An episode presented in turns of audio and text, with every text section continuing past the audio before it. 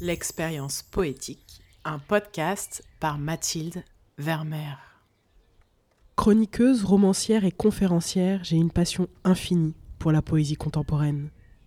Depuis septembre 2021, à travers ce podcast, je vous fais découvrir les plumes qui me touchent, me galvanisent, élargissent mon horizon.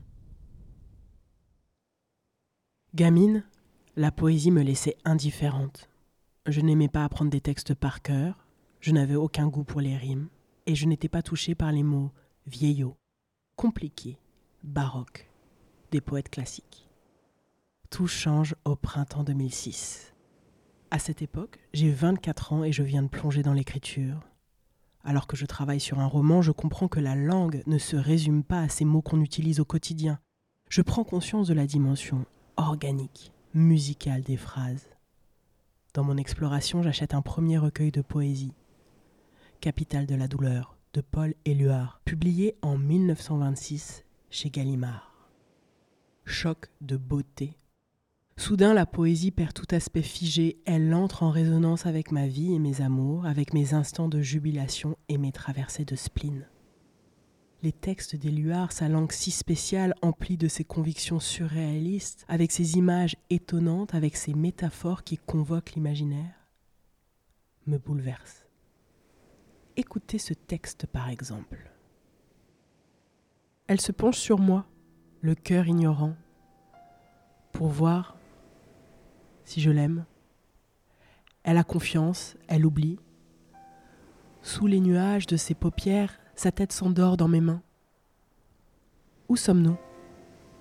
Ensemble, inséparables, vivants, vivants, vivants, vivantes et ma tête roule en ses rêves. Et écoutez encore ces quelques lignes, peut-être un peu bizarres, mais surtout pleines de tendresse.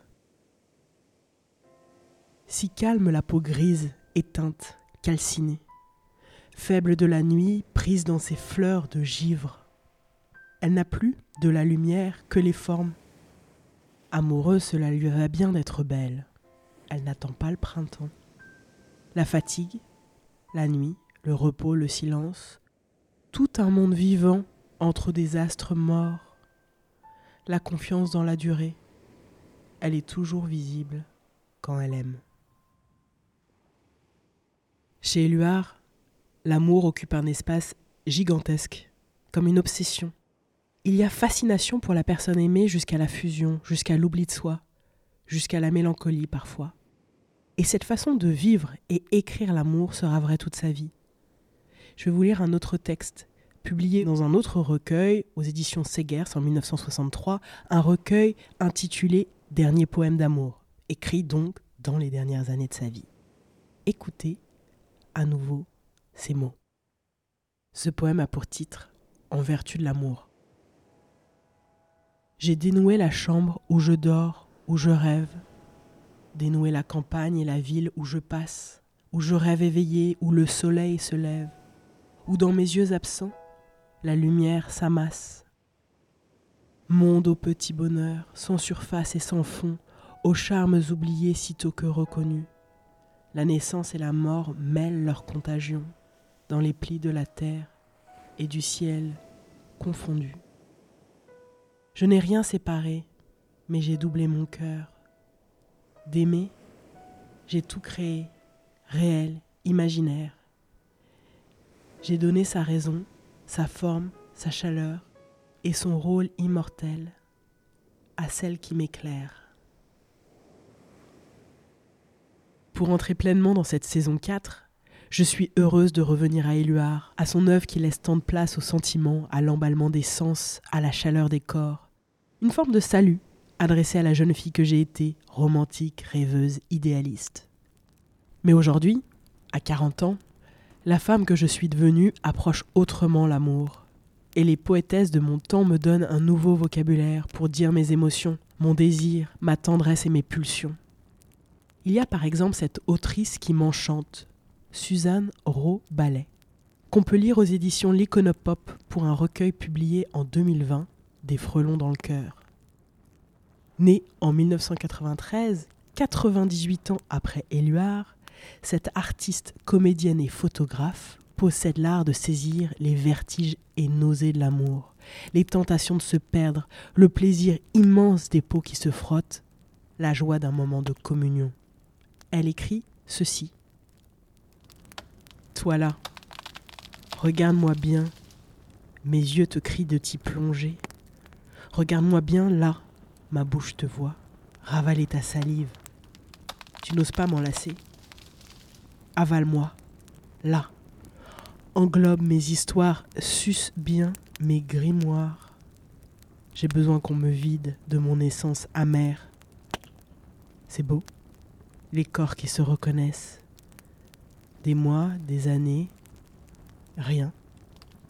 Et soudain, la rafale.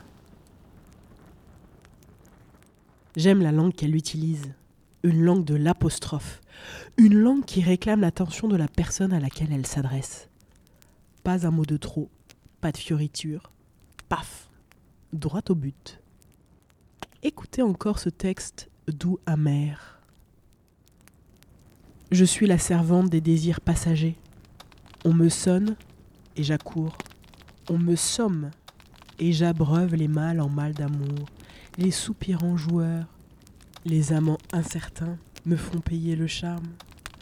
À l'aube, on m'abandonne dans les draps de soie gris, madone pétrifiée, immobile et gérée, corps de pierre oublié sur les places endormies. Par moi, les regards glissent et la foule pressée oublie au petit jour la femme monument. Je me suis demandé comment j'allais conclure cet épisode. Après réflexion, je me suis dit qu'il n'y avait rien à conclure. Il y a ce fil que je vous propose entre deux voix, deux époques, deux styles, et une même passion pour l'amour, une même hantise. Pour que cette hantise soit moins douloureuse, je vais rester avec les phrases de Suzanne Robalet, pour ce court texte qui a le goût d'une réparation, d'un apaisement, d'une ouverture.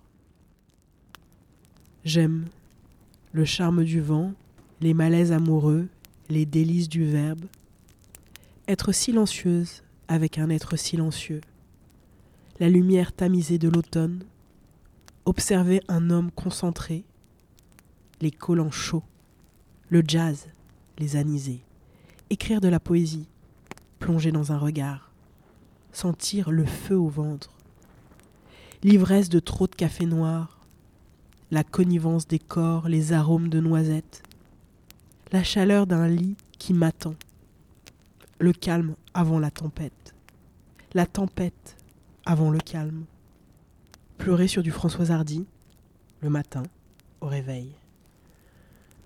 Que quelqu'un comprenne vraiment où je veux en venir.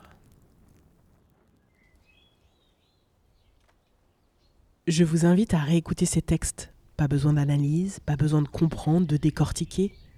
Sentez. Laissez flotter en vous, oser l'expérience poétique. Si vous avez aimé ce moment, je vous remercie de mettre un commentaire positif sur votre plateforme d'écoute. Sur Spotify et Apple Podcast, vous pouvez aussi le noter 5 étoiles. Cela aide à gagner en visibilité et à atteindre plus de personnes. Envie d'offrir un coup de pouce supplémentaire? Faites un don sur Tipeee, partagez un épisode à un ami, parlez du podcast sur vos réseaux sociaux et mentionnez-moi, hâte Mathilde Vermeer.